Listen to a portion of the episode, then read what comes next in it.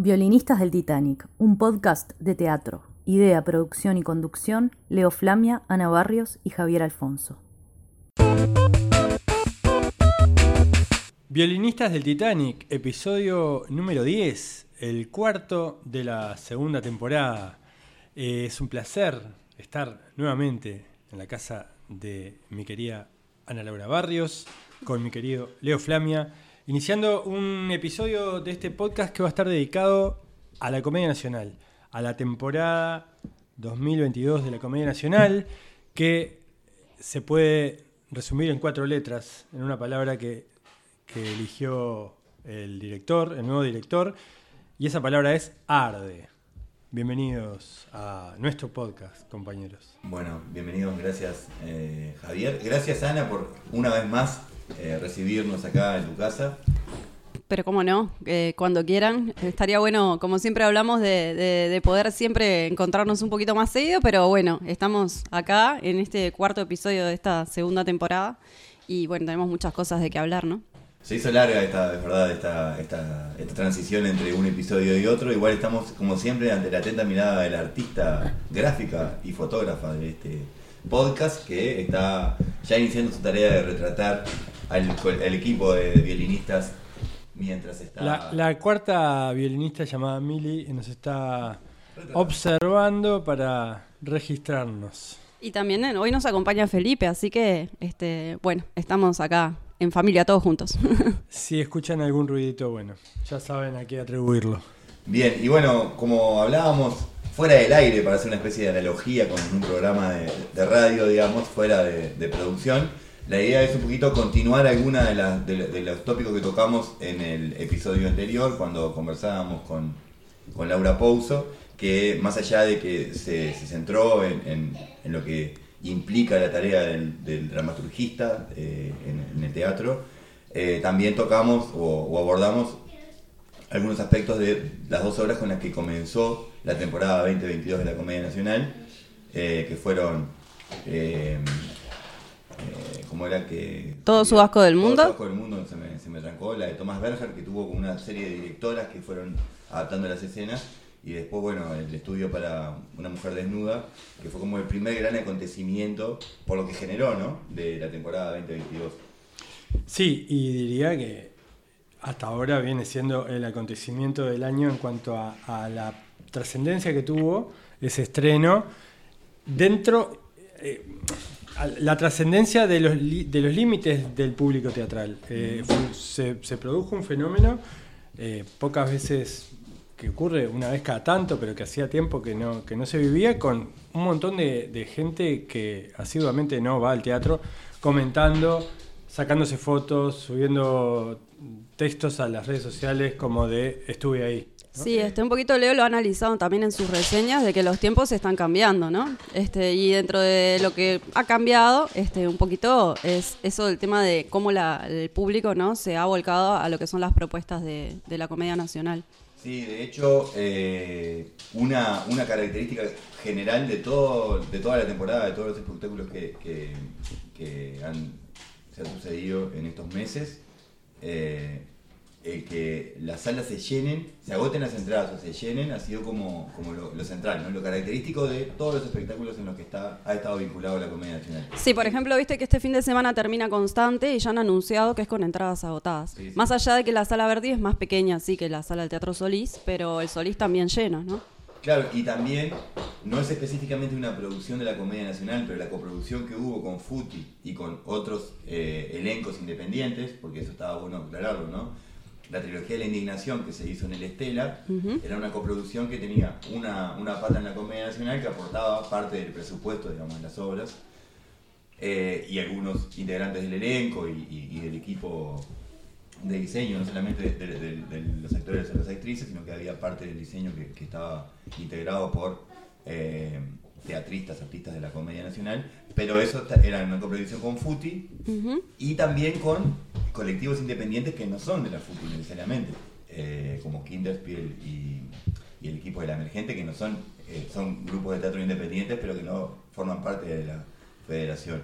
No así el colectivo de, la Gaviota, que sí es parte de la FUTI, bueno, la históricamente, ¿no? Más allá de esta transición en la gestión. Entonces, en esos espectáculos que incluso están fuera de la, de la órbita más este, que uno más asocia a las salas de la Comedia Nacional, que son el Teatro Solís con sus dos salas, la sala principal y la, y la Sala Muniz, Y la Verdi. y la Verdi, este, lejos, digamos, en la otra punta de- de- de- del centro de Montevideo, ya hacia el cordón, está el Estela, y también eh, habían funciones de martes a domingo, y, se- y la sala se llenaba siempre. siempre La platea- llenas. No se agotaban las entradas, pero la platea eh, estaba llena siempre, Sí. función tras función. Entonces, una de las características creo que ha tenido, sin ninguna duda, esta primera etapa, por lo menos, de, de- de la, de la temporada de la Comedia Nacional 2022 es el éxito del público, eso es incuestionable, ¿no? Y eh, a- pa- gracias o a través de una apertura, por ejemplo, en todo su asco del mundo, a cinco dramaturgas eh, Jóvenes, mujeres, eh, además. que casi que están haciendo sus primeras armas. Eh, ahora, a través de esta movida, de esta iniciativa de, de hacer alianza con el Teatro Independiente, a través prim- como primer desembarco en el Estela, que no fue, creo, una, una elección eh, casual. El, el Teatro Estela es un teatro histórico, el Teatro de la, la Compañía de la Gaviota está ahí hace 40 años, pero el teatro, bueno, existe hace, desde que está ahí, ¿no? El- la- la. 300, tiene 100. El teatro tiene, claro, es un teatro histórico que, que ha pasado por muchas, eh, por muchos mo- momentos de crisis. Ahora está en un momento de resurgimiento a partir de esta gente, de este, de este, de estos sobrevivientes de la gaviota que tras la muerte de Hubert Salcedo tomaron la, la posta, porque bueno, durante décadas el teatro funcionó en torno a la figura magnética y- Hubert, y, sí. y- y total de Hubert, porque era actor, director, gestor, hombre de teatro total, este, que, que incluso hasta dirigió la comedia en paralelo a, a estar en, en la gaviota. Este, y, había caído en, una, en un pozo muy profundo, del cual estuvo eh, en varias ocasiones a, nada de cerrar sus puertas, porque ediliciamente estaba muy complejo la situación. Entonces ahora, de, de la mano de este resurgimiento de la gaviota, la comedia desembarca ahí, yo creo también para apuntalar este, económicamente esta, esta, esta, esta primavera que está viviendo el- la gaviota con un montón de estrenos, ahora con una obra de Sergio Blanco, con, Dirigida con- por María, María Dodera. El Molière que están por estrenar, el enfermo imaginario. Este, entonces, Sí, está cobrando vida nuevamente esa esquina tan popular que era la de Mercedes y Tristán Narvaja, ¿no? Y, y, bueno, una Es sala una- que no solo no solamente tiene su historia, sino que también tiene como su mística, ¿no?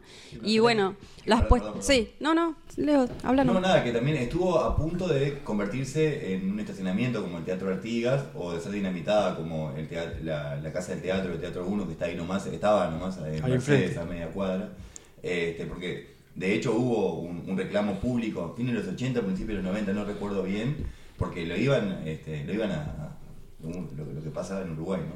Este, lo iban a, A tirar abajo tirar los, abajo edificios históricos. Mm. Nada menos que el Teatro Estela. Pero bueno, por suerte sobrevivió a aquella crisis, está sobreviviendo a esta y es como el ave fénix de- del teatro montevideano. Bueno, y la próxima parada de este, de este circuito que promete, según lo anunció el propio Gabriel Calderón, eh, ir recorriendo diferentes este, instituciones del teatro independiente, es, va a ser en octubre en el Teatro Circular, donde eh, a través de una coproducción, eh, la comedia y el circular, van a estrenar eh, una obra que va Las a- actas. Las Mm. actas que la está preparando, Margarita está Musto, escribiendo, ya debe estar escrita, la está preparando ya la, la- la puesta en escena, Margarita Musto, basada en los interrogatorios, en las actas de los interrogatorios a algunos represores eh, procesados por violaciones a los derechos humanos, particularmente no me acuerdo si está basada en, en alguno de ellos, bueno, ya hablaremos de las actas, creo que está eh, basada en el caso de Gilberto Vázquez. Gilberto Vázquez, exactamente. Gilberto me salió como Gilberto Gil. Gilberto Vázquez. Marquemos la distancia, ¿no? Eh, sí, sí, marquemos, marquemos la distancia.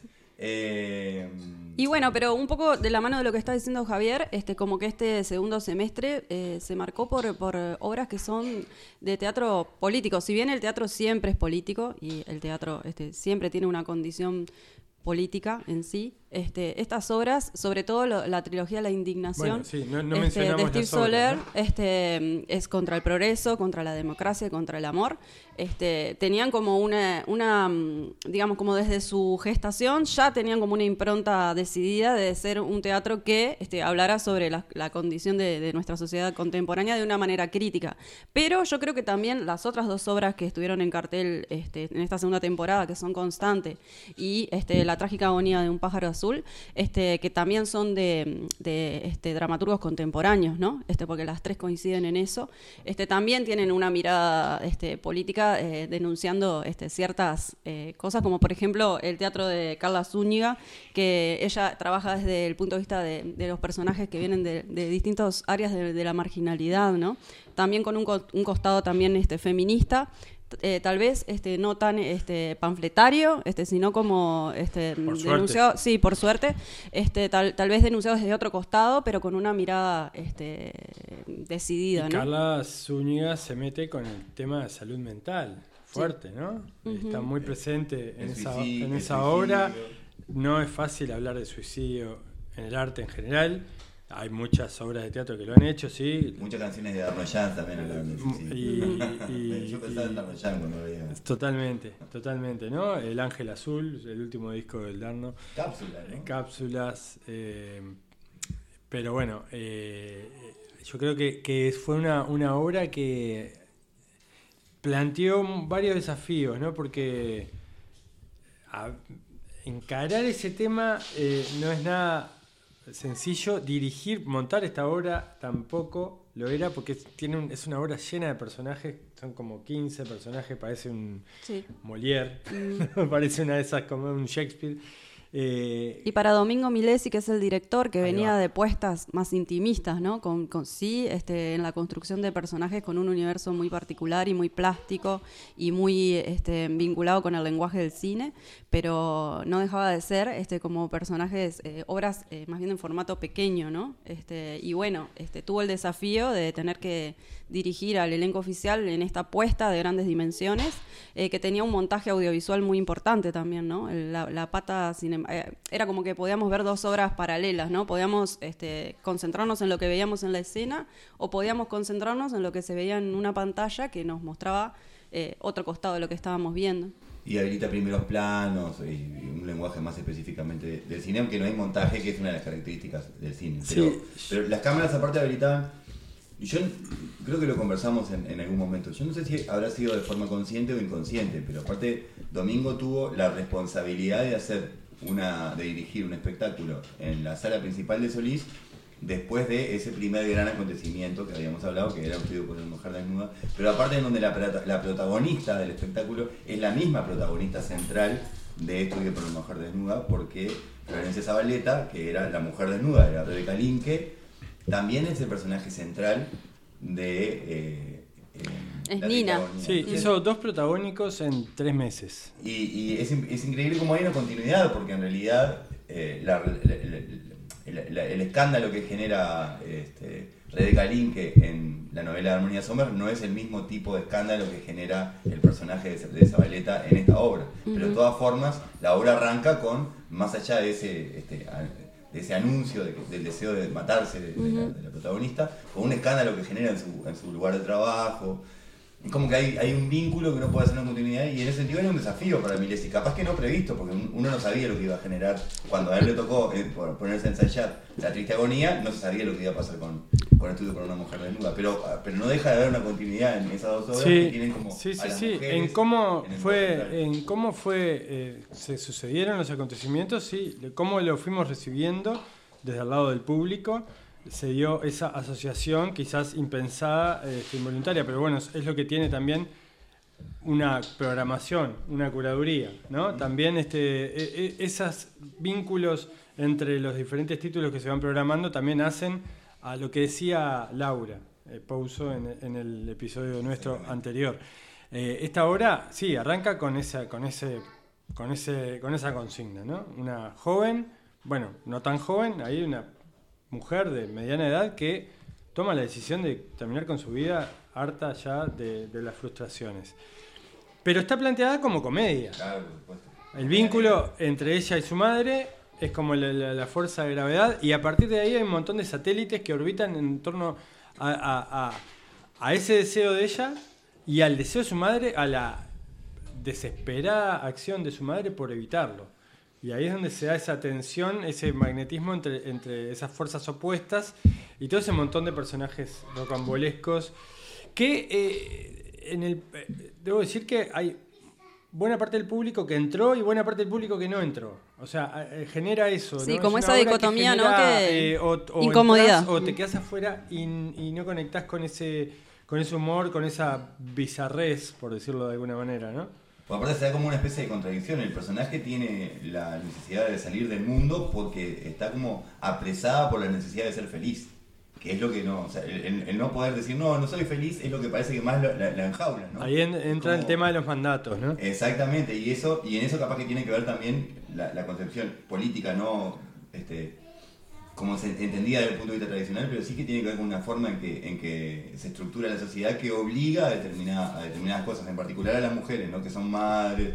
Bueno, to- no vamos a hablar, si bien es poco probable que esta obra se reestrene este, breve- brevemente, tampoco nos interesa tanto contar de qué va, simplemente algunos aspectos, pero en eso Yo- se vincula con incluso la leyenda del pájaro azul, que es una leyenda medieval de un pájaro que supuestamente, este, si lo encontrás, encontrás la felicidad y en realidad la leyenda de que los van a buscar esto y terminan volviendo al punto de partida. Hay muchos intertextos, ¿no? Hay muchísimos intertextos. Es una obra que tiene mucho de grotesco que uno asocia más al teatro porteño, capaz que no, y no Sí, al, al- y justamente como que eso también genera un nexo con la obra que se va a estrenar en, en- en la en el último semestre del año, digamos, que están pre- la comedia está preparando con dirección de Jimena Márquez una versión de Esperando la Esperando carroza, la ¿no? Este, que primero va a estrenar en el interior, también este otra este otro hito, ¿no? Este, si bien la comedia ha presentado obras en el interior del país, esta se estrena y va a hacer su gira primero Sí, por el son los interior. 50 años, creo, ¿no? De Esperando la 60 carroza. años. 60 años. Sí, y 1962. eh, hay otra versión en cartel en este momento en el Teatro La La Candela, Candela. dirigida por Carlos Muñoz. Eh, vos la viste. Sí, sí. Eh, lo que a mí, cerrando un poco lo de la trágica agonía, eh, hay un mérito enorme de, Milesi como director de actores, ¿no? Como director centrado en la actuación, lo, lo- lo narran los, los, los, actores que trabajan con él, de la manera en la que él se involucra con la actuación y cómo va a la, a la esencia con los actores de ese rubro, ¿no? Que otros directores a veces lo dejan se, se concentran más en Sí, otros además- aspectos de la puesta en escena y la actuación corre más por cuenta También de los- este fue difícil porque el elenco era, era bastante grande, ¿no? Y sin embargo, cada personaje está bien desarrollado, ¿no? Está la madre, están las tres amigas que, que- que resultan como una unidad y, generan, ¿no? generan los mayores momentos de humor, digamos. Pero también hay dos personajes que, que transitan en líneas eh, indefinidas. Hay un personaje que se llama Julio, Julia o Julio, este, otro personaje que es Roberto, que es un travesti. Este, y después también está el personaje de, de la compañera de trabajo, este que, que entra en patines y que Ay, tiene como su. es tiene, increíble es ese increíble ese personaje. Es Al que in- le pasan increíble, cosas. Increíble. Todo el tiempo. No, pero incluso el personaje que está menos tiempo en el escenario y, y que por ende uno piensa que, que la, la actuación es más difícil, como es el. Parece un payaso de Alex de la Iglesia, Diego Arbelo, el personaje de Diego Arbelo. Increíble Es también. increíble ese primer plano, la- esa escena en donde. Bueno, es Marlon Brando en, Eh, en Superman, ¿no? Es increíble. Ese momento. La angustia que transmite, la- la- esa angustia de, de un personaje roto, totalmente quebrado, ¿no? Que, apa- aparece al final y le da todo el sentido a ese abandono que estaba eh, denunciado o, o presente durante toda la obra, ¿no? Era un personaje por omisión, ¿no? Ella, Sí, exactamente. uno se iba enterando de, de ese, de, ese- de esa ausencia que tenía ella, ¿no? Y bueno, que finalmente se plasma en la, en la figura de Arbelo. Yo lo único que, que- tengo para marcarle, a mí me da la sensación de que el, el- recurso de la filmación constante en esta puesta en escena, a mí no me convenció eh, por su duración, no por el recurso en sí, sino por la forma en la que fue ejecutado de, de estar constantemente prendida la cámara, constantemente mostrando, eh, inter- intercalando planos bien logrados con transiciones de movimientos que me parecieron un poco demasiado como al, al estar tanto tiempo presente la cámara, me, me- me pasó como que se me fue borrando esa, esa, ese recurso fue perdiendo el vigor y yo creo que en parte por, por quizás si hubiera sido utilizado en forma intermitente en algunas escenas más este siempre siempre es difícil no congeniar el tema de las pantallas presentes en la escena. Muchas veces este no tiene sentido muchas veces el lenguaje no aporta.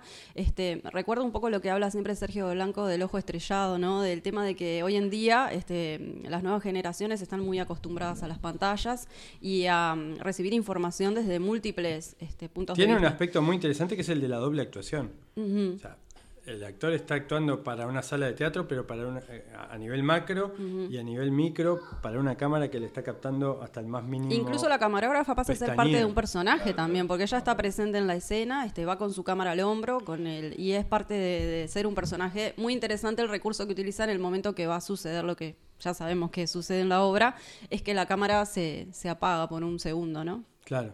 Y, y bueno, este, ya que ya que estamos vamos a hacer un link, no, yo no vi, pero no- nosotros creo que vos tampoco, no la vimos, lluvia constante. Bueno, pero, todavía no la hemos visto. La mencionaste vos. Javier eh, constantemente nos dice que tenemos que ir a ver eh, lluvia constante porque es un caso donde todos los espectadores que, eh, con los que he conversado me dicen que justamente la utilización Bueno. de la cámara en ese caso es un ejemplo de una utilización acertada. sí, porque bueno, está- de- en parte lo- lo- el director de Lluvia Constante es eh, Santiago Ventura, que viene de, de la escuela Dodeca. O sea, es gente de muy, con mucha experiencia en el cine y en la, en la docencia de cine y en la realización de audiovisuales, de largos y cortos. Entonces, este, justamente, no lo, no lo quería decir yo, pero bueno, ya que trajiste Lluvia Constante, yo tuve la suerte o la mala suerte de ver primero lluvia constante y pocos días después la trágica agonía. Entonces, en ese rubro, en ese rubro sí, la comparación es ingrata porque, porque en, el primer caso, en lluvia constante, creo que es un rubro que está manejado con, con excelencia. Y aquí, eh, no digo que esté mal, pero quizás pueda ser mm, algo que no es de lo, de lo más brillante en, en- en esta puesta en escena. Simplemente eso. Lluvia constante, por suerte, re- eh, vuelve, este, iba a estar por, en septiembre, este, entonces, bueno, eh, obviamente no, no la vamos a perder. Sí, eh, eh, ve- es una, es una, quizás en el próximo episodio capaz que la podemos mencionar cuando la hayamos visto, pero es una, una de los grandes eh, momentos de esta temporada que creo que es muy Vamos. recomendable. Vamos a hacer un episodio de teatro y cine. Ahí va. Estaría interesantísimo. Sí, Tenemos sí, les fecha para acá. que, la- de hecho la Cinemateca, ah, hay un proyecto que va a surgir entre la Cinemateca y Comedia Nacional, así que más adelante cuando estemos hablando de la, de la exposición este les cuento. Momento, momento de primicias en Violinistas del Titanic. Momento de primicias. Nos estamos enterando en este momento. Este, hay- hay- es parte de la celebración una- alguna actividad que no- en- ellos mismos no saben cómo va a ser, pero que va a vincular a, a la, a la Comedia Nacional con la Cinemateca. Así que podemos hacer en algún momento un episodio que vincule y cine. Bien, y Bien, mi- mientras Javier va a poner un poco de orden en algunas cosas que están este, acá Sí. en, en los papeles, podemos. Capaz nos puedes contar. la- a la trilogía de la indignación, ¿no? Tenemos Sí, este, sí, este, vos viste las tres y, Sí, vi las tres. y además formaste parte de una mesa posfunción, que eso es otra de las novedades que, que en esta temporada se han este, fomentado, que son las charlas posfunción. Este, en el caso de la trágica agonía de un pájaro azul, se- en una de las funciones se conversó sobre el tema del suicidio, dado que en Uruguay lamentablemente son altas las tasas este, de muerte por, por suicidio. Y como buen Este, uruguayo no queremos hablar de eso, que está presente, es, muy presente en nuestra sociedad, pero no queremos verlo. Es un tema tabú, pero bueno, la comedia lo abordó a través de la presencia de dos psicólogos, este Alejandro Di Barbieri, este, y también la presencia de la ONG El Último Recurso, que estuvo este, muy interesante para conversar del tema y amplificar lo que, lo que se ve en, las, en la escena, ¿no? Este, esto de incluir el tema de los foros, postfunción, este, es, es muy interesante y amplifica este, lo, lo- lo que vemos y enriquece, ¿no? Por supuesto, este, desde di- diferentes puntos de vista y de diferentes miradas, ¿no? No- Las personas que hablan postfunción no son necesariamente personas vinculadas al teatro, ¿no? Sino que son invitados este, que aportan sobre la temática que Sí. la obra este, está presentando eh, y son vienen de, de áreas diversas, ¿no? El diálogo con diferentes actores, en el sentido amplio de la palabra, eh, parece ser una, una tónica de esta, de esta conducción, de, de esta gestión iniciada este año por Gabriel Calderón, eh, al frente de su equipo. ¿no? Y hablando de Gabriel Calderón, podemos escuchar ahora, eh, y hablando de, de hablar, a, a Gabriel, eh, al que le hicimos la consulta sobre bueno, a nivel de general, cómo, cómo, cómo viene esta temporada a nivel de balance, ya con más de la mitad de la, de la temporada. Em, em, digamos que ya ha transcurrido más de la mitad de la, de la temporada, entonces creo que es un buen momento para escucharlo varios meses después de esa avalancha eh, de, entrevistas y de alocuciones y de, presentaciones públicas donde él presentó el proyecto, presentó el concepto de la comedia Arde. Entonces, bueno, ya em, después de que viene ardiendo ya hace varios meses, es buen momento para escuchar a Gabriel en exclusiva para violinistas del Titanic. Bueno, la, percepción nuestra, eh, hablo en majestático un poco porque para, salir del personalismo, de, que es el peligro que corre siempre una, nueva persona cuando entra a una institución y, hace cambios, que esos cambios parezcan que son muy personales, que de, una manera lo son, pero de otra manera serían imposibles si no se cuenta con toda una cadena de gente convencida que hace muchísimo trabajo, ¿no? Entonces, por eso me parece que hablar de nosotros ahí eh, funciona.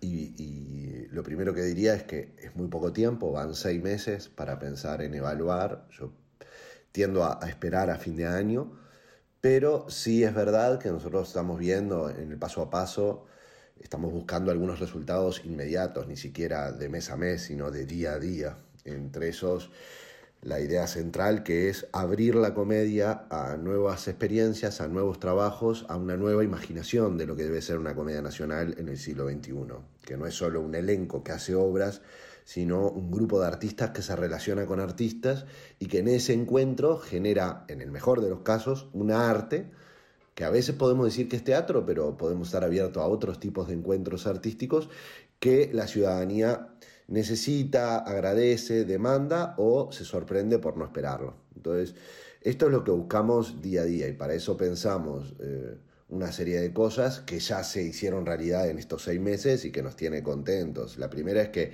las distintas maneras que la ciudadanía o la comunidad artística tiene de relacionarse con la comedia, que no es solo a través de entrando o trabajando con ella.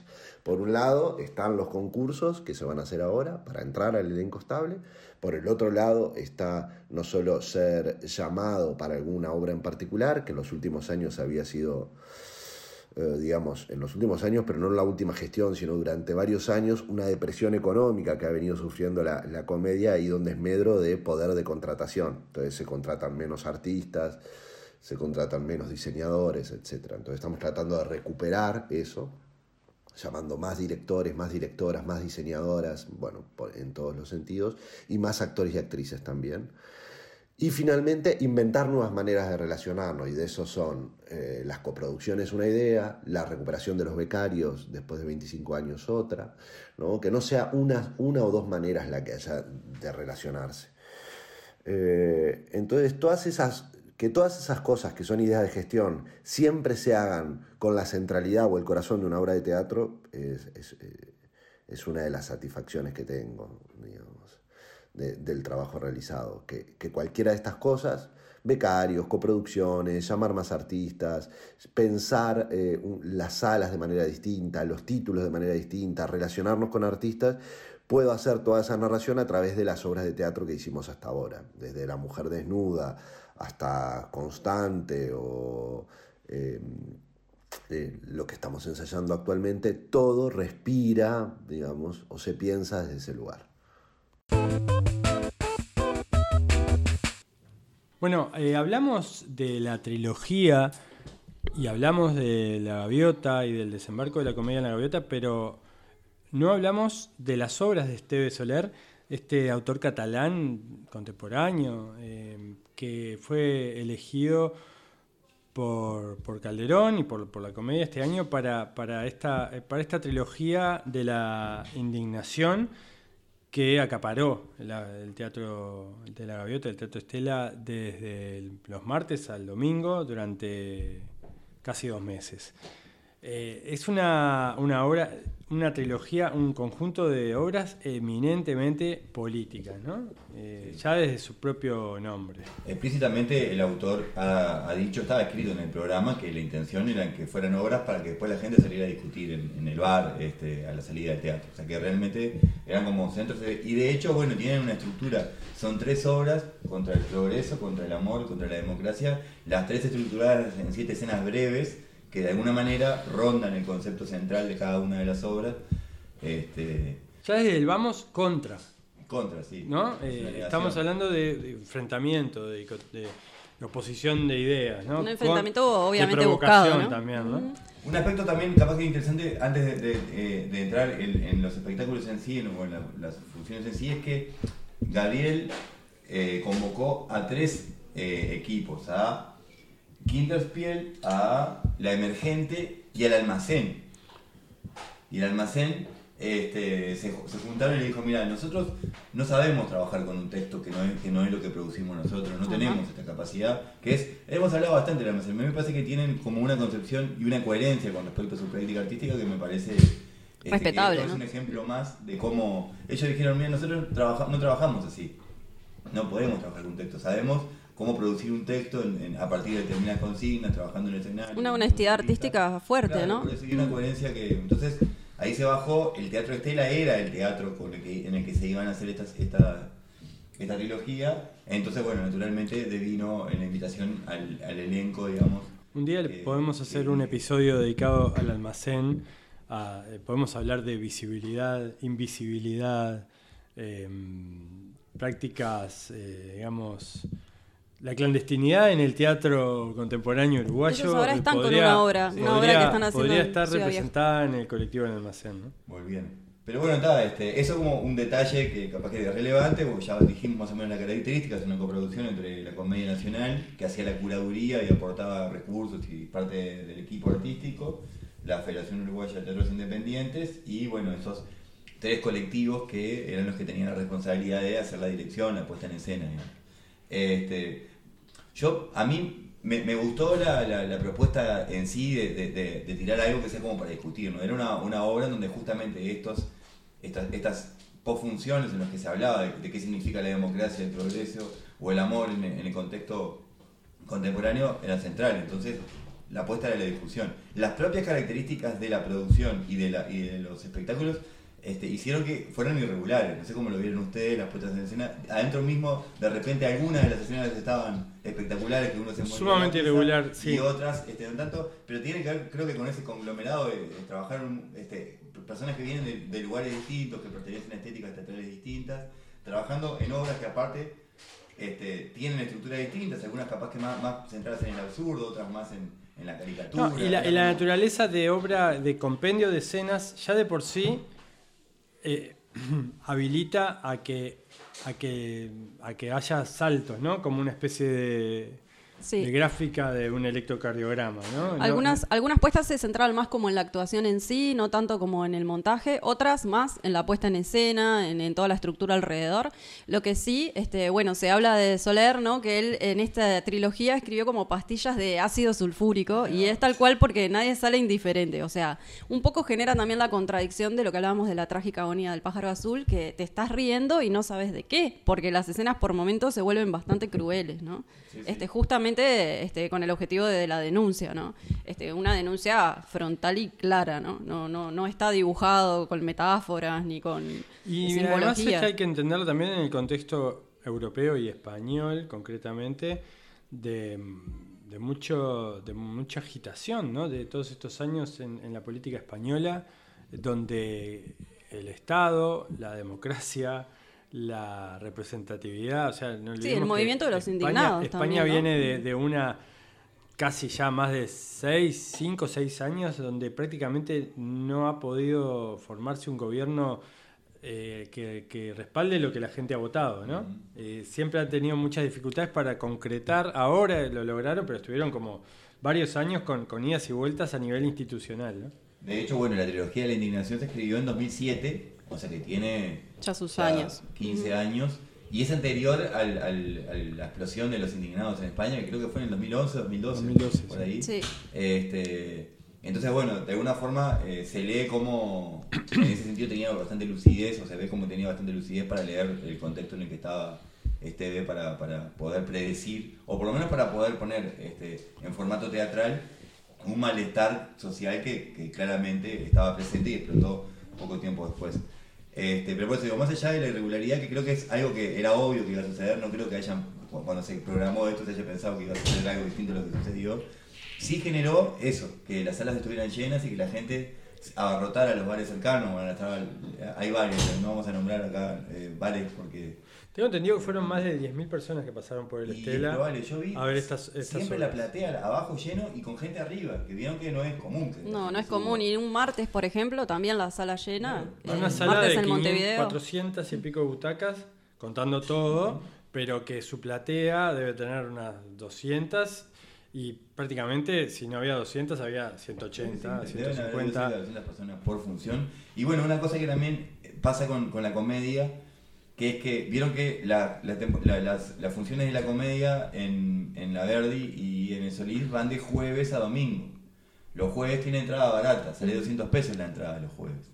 Eh, jueves populares. Los jueves populares. Que es la reedición de una vieja... Que de hecho, este, lo que contó Gabriel el otro día, pues lo vamos a hablar, este, es increíble la cantidad de gente joven que va a los jueves. O sea que se nota que tiene una receptividad en un público específico. Y en esta también hacen lo mismo martes, miércoles y jueves, la entrada salía 200 pesos de viernes a domingo. Eran, las tres iban dos veces por semana, ¿no? Este, y bueno, lo, de viernes a domingo la entrada. Las grandes capitales del teatro, eh, vos tenés este programas, no sé, pienso en Madrid, en Buenos Aires. del martes en adelante, capaz que los lunes es el día que hay descanso, pero, ya el miércoles eh, hay 15, 20 horas, o sea, para elegir. Y creo que Montevideo, si bien en términos económicos y de, cantidad de público es menor, en la cantidad de propuestas y en la proporción con su población, es una ciudad de las principales donde el teatro en el mundo, me animo a decir, donde hay más presencia de teatro. O sea, eh, hay momentos de, que en esta ciudad tenemos 80 espectáculos. Bueno, de hecho a nosotros nos pasa que nos es imposible poder este, ver y cubrir y llegar, porque aparte también a veces nos, nos pasa que las temporadas están siendo de, muy cortas. Exacto. Por suerte muchas veces reponen, pero... Y medidas cambiando entre nosotros la imposibilidad que tenemos de... entonces medidas que estimulen sacar, eh, llevar, por lo menos desde el teatro público, que lo puede hacer llevar la, programación y la cartelera, repartirla más en la semana y dar otras opciones para que un martes, un miércoles, un jueves también haya eh, posibilidad de, presenciar teatro, eh, está buenísimo. que, siga, que siga así, ¿no? Bueno, y ahora capaz que volvemos para la sala de Verdi, ¿te parece? sí, Nos parece bien porque nos queda constante. es como que este episodio este, viene no confundir constante con lluvia constante. No, no, no. Con, Calderón al cubo. constante, ahí está. Fue una, una, una iniciativa que, que, tuvo Gabriel Calderón apenas eh, pocos minutos después de, de, haber aceptado su cargo, o ahí apenas este, pues, comenzó a, a mencionarse la posibilidad de que de que él dirija, ¿no? El año pasado yo creo que ya empezó a cranear esta posibilidad de em, hacer una, versión de, un clásico del siglo de oro, ¿no? Este, de Calderón, Pedro Calderón de la Barca, con eh, dramaturgia, adaptación dramatúrgica del chileno Guillermo Calderón, una figura del teatro latinoamericano y mundial, con varias obras que acá causaron conmoción, que fueron hace 10, 10 12 años en los primeros festivales, ¿no? El FIDAE, eh, Neva, diciembre, Villa Discurso, después este guionista de alguna de las, de las películas que catapultaron a la Raín, ¿no? al, estrellato mundial en el cine, ¿no? como El Club, por ejemplo, no sé si, vieron esa película, eh, basada en, en, en, la pederastia, en, los escándalos de, de, pederastia en la iglesia en Chile. Eh, bueno, es, un, es una, un, literato, ¿no? un hombre de teatro, pero que también ha, trascendido los, límites del teatro. Y con, puesta en escena de Gabriel Calderón. Entonces por eso se llamó, se, conoció primero como Calderón por tres. Después apareció el nombre Constante, ¿no? que juega también con esa eh, permanencia con esa coincidencia del, de, De los apellidos. de los ¿no? apellidos y con la obra de Calderón, de Calderón de la Barca, que fue eh, versionada o adaptada, que es El Príncipe Constante. Sí, el príncipe constante que, que es prisionero de es prisionero de los moros en Ceuta, ahí en el norte de España, en un episodio de la Reconquista más.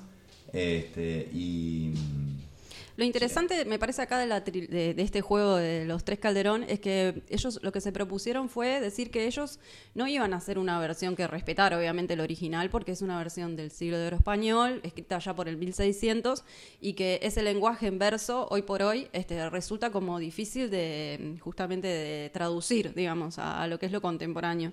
Entonces lo que ellos decían era que se iban a empezar a trabajar pensando que que era como que ellos estuvieran soñando mal, ¿no? Este, este texto, y, y bueno, y así lo devolvieran hoy, al hoy en esta reversión, digamos, ¿no? Sí, incluso ha- hay una cuestión que, que- que- que es una tensión que tiene, me imagino mucho la gente que, que- se dedica al teatro, que se nota el amor que tienen al- por el, por el teatro clásico y por el verso y por cómo escucharlo, pero saben que no lo pueden hacer de esa forma hoy porque, porque prácticamente excluye a casi todo el mundo. Entonces le buscan la vuelta para eh, que aparezca el, lenguaje clásico en un contexto en donde, en donde eh, no quede como forzado. Y bueno, la obra arranca con una actriz ensayando.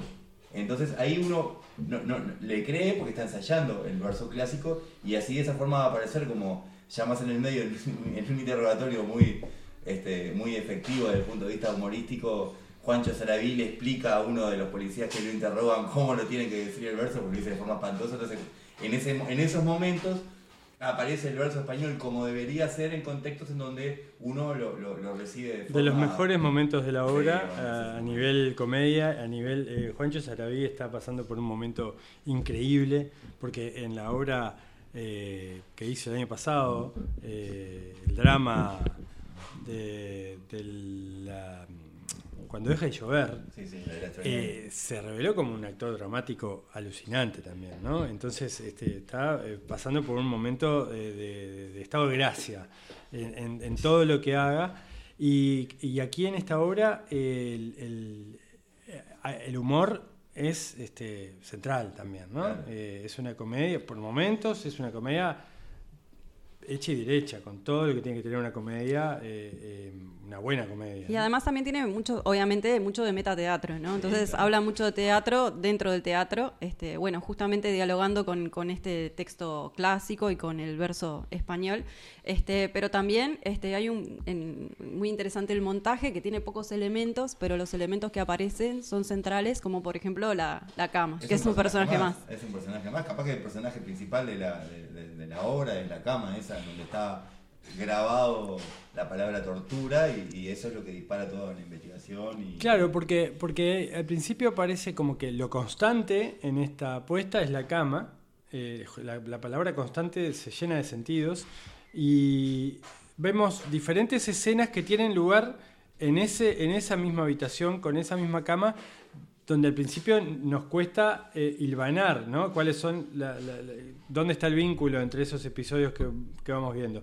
Después va cerrando y después adopta una apariencia como de... A mí me hizo acordar mucho a Rayomón, ¿no? Eh, eh, cuando esa, esa estructura narrativa de contar diferentes posibles versiones de una historia y no saber y la verdad al final no sabemos exacto dónde dónde está y en ese misterio. Sí, sí. radica el interés y el magnetismo que tiene la narración, ¿no? ¿Cuál, ¿Dónde está la, la- la versión? Bueno, en una, en una charla posfunción que estuvo María Esther Burgueño este, conversando con Calderón, bueno, ella hablaba de este, los vínculos que ellos hicieron con Borges y también este, mencionaba la vida de sueño también de Calderón, como esto de esta visión distorsionada, ¿no? que lo- no sabemos si lo que estamos viendo es un sueño, un reflejo, un reflejo de aquella versión clásica. Calderón de la Barca es un adelantado porque esa cuestión de Segismundo ahí, este, cuando lo, lo- lo tienen secuestrado al príncipe, no, no en esta obra, ¿no? En- en La vida sueño. Y le hacen ver una realidad paralela, es increíble porque si uno piensa lo, que- lo que hizo Bueno. Calderón de la Barca hace cuatro siglos, Estamos hablando de multiversos, ¿no? Sí, Ahora. sí, sí, exactamente, es, es- es fantástico. Y, y la obra, hablando, este, tomando lo que decía Ana,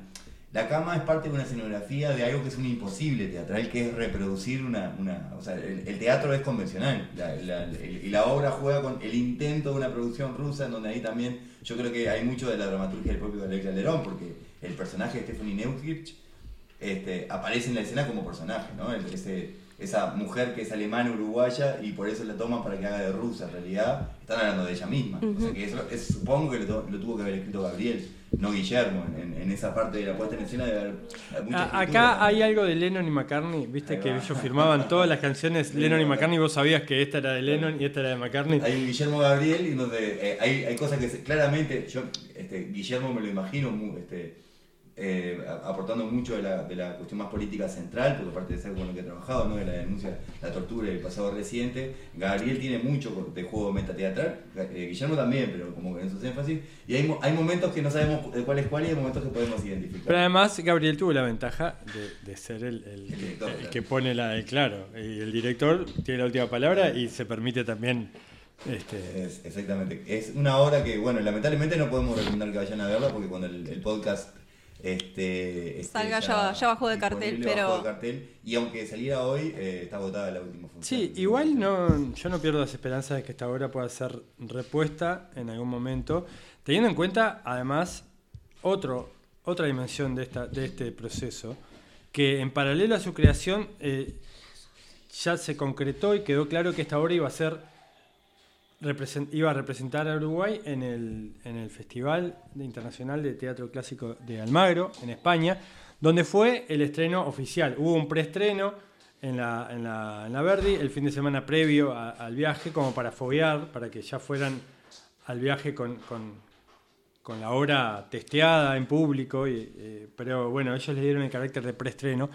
Y se, se estrenó en Almagro con con muy buen suceso. O sea, la obra fue muy bien recibida por el público, no solo de la ciudad de Almagro, sino por el propio, por ejemplo, el País de Madrid, ¿no? El crítico del País de Madrid le dedicó una crítica muy elogiosa un día después del estreno. Ojalá que en España hubiera un elenco como la Comedia Nacional. Por eso, menos que la repercusión que tuvo fue muy buena, con lo cual, este, después de, Almagro, eh, fue a Tenerife, creo, a a, un festival que estaba ocurriendo ahí. Y mm, bueno, ese, ese suceso internacional eh, quizás abre las puertas para que vuelva a salir de fronteras. Es una obra que con pocos actores, eh, con, un montaje bastante sencillo, como para poder trasladar, sí. Y tiene, digo, no sé si, si todavía no lo han anunciado, pero creo que es una obra que, puede que tiene más cuerda todavía. Bueno, capaz que esto nos da pie entonces para, para habilitar la participación de, en, este, en, esta, en este episodio de, de, José Miguel Una India, que es una figura que ya hace más de una década que está presente en el teatro eh, local, en diferentes eh, ámbitos de la gestión y de las artes escénicas, que comenzó siendo asesor de programación del Teatro Solís, estuvo muchos años en el Instituto Nacional de Artes Escénicas, después pasó al Sodre eh, y ahora está en el Departamento de Cultura de la Intendencia de Montevideo y es un gran articulador, ¿no? Sobre todo para poder este, abrir el teatro uruguayo al mundo este, y poder generar esta internacionalización, ¿no? De la que tanto se habla. Es una figura sustancial, ¿no? En ese sentido. Estratégicamente ha sido una especie, yo siempre digo, como una especie de Julio Boca, de pequeño Julio Boca en, el, en las artes escénicas uruguayas en cuanto a, la proyección y y a los contactos internacionales que él puso al servicio de, la gestión, no solo del teatro, de la danza, de los festivales, este, y que continúa, ¿no? Porque... Eh, Por suerte, este, la, política pública vinculada a la cultura sigue teniendo... Porque uno estaba, cuando, cuando se vinculó el SODRE, tenía como, bueno, ¿qué va a pasar? Capaz que se, capaz que se va, capaz que... Por suerte, este, encontró un lugar en el Departamento de Cultura para seguir aportando su trabajo, sus conocimientos, sus contactos. Eh, bueno, y a José Miguel, a José Miguel le preguntamos por esta presencia de constante en Almagro y por la por su visión de cómo se proyectó y de, cómo fue recibida esta puesta en Y también sobre las posibilidades de que la comedia siga vinculándose o intercambiando con, con la escena internacional. Vamos a escucharlo. llegada de la Comedia Nacional al Festival de Almagro fue posible por una decisión política de, la Intendencia a través de la Dirección de Cultura y de la División de Promoción Cultural eh, para bueno, presentar frente a la invitación eh, de Uruguay como país invitado, que fue una invitación que se cursó en el año 2019 eh, y que bueno, quedó a refrendo de las nuevas autoridades y luego postergada por, por la pandemia hasta el 2022. Eh, y bueno, eh, en ese marco de Uruguay País Invitado, eh, la Intendencia de Montevideo decidió que la Comedia Nacional estuviera presente por ser la compañía que tiene el vínculo directo con el patrimonio eh, del teatro español, del teatro barroco,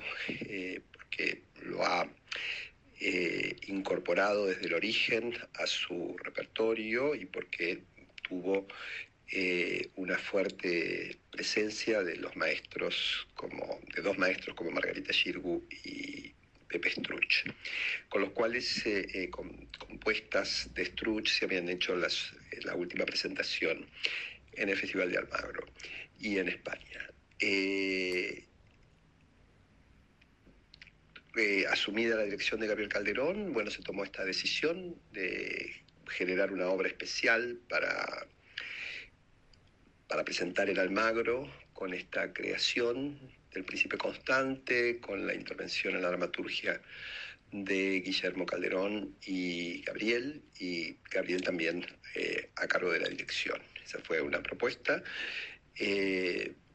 Luego también se incorporó artísticamente a Luciano Superbiel en la creación de la banda de sonido y Luciano, que estuvo presente en el festival, también se encargó de hacer la apertura, en el concierto de apertura, junto con otros eh, músicos de la región. La presentación de Constante eh, fue realmente un...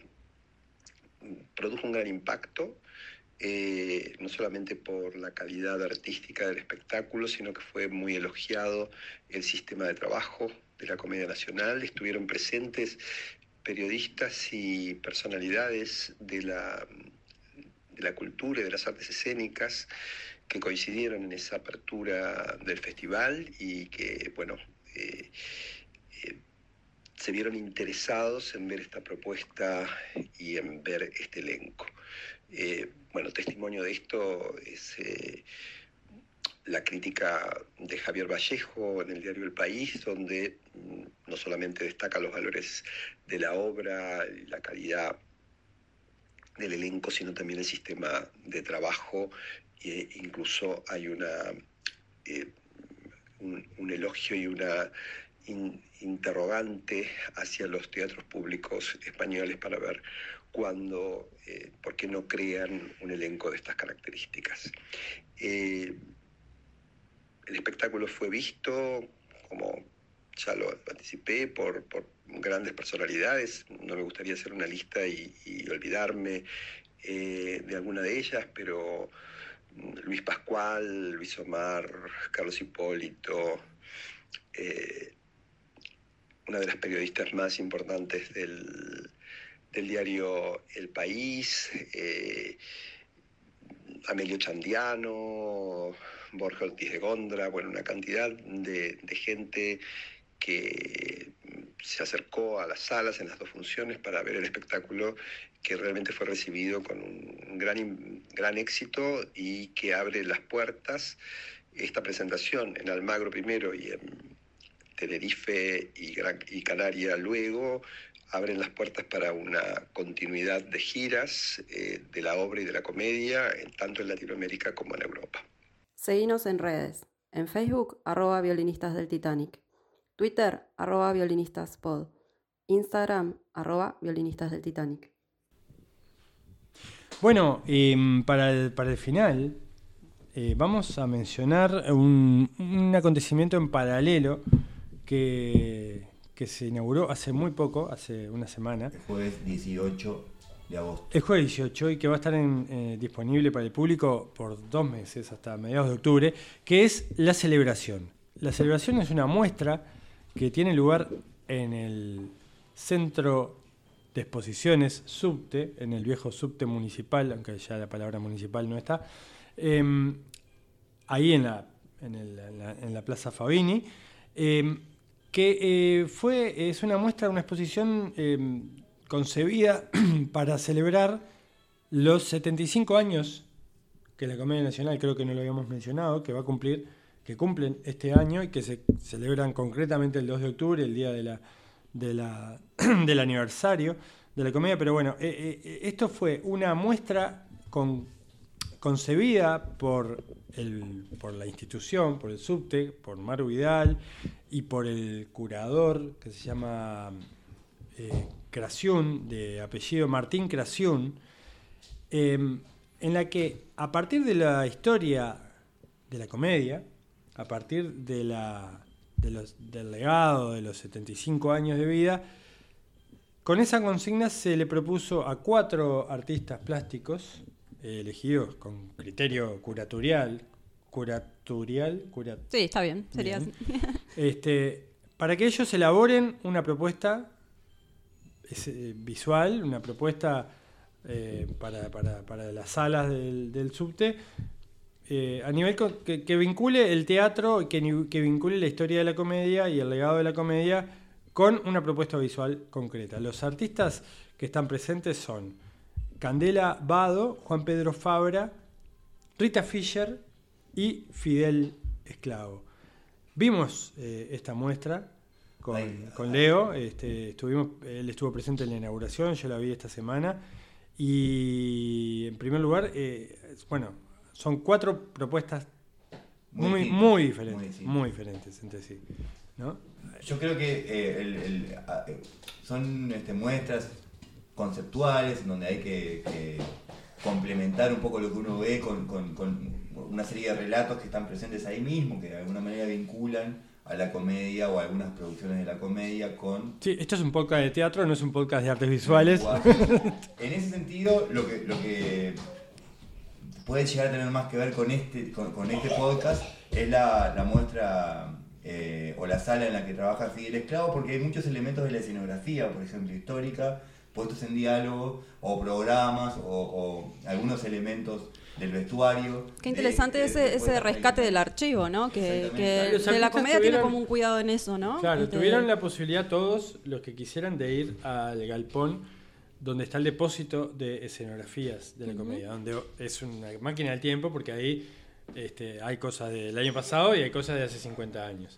y, y, hay algunos elementos que Fidel rescata para esta, para esta muestra como... Eh, elementos de utilería, de obras, de montajes de... Sí, sí, un florete o, zapatos. Un rastrillo, un rastrillo, con, con, una...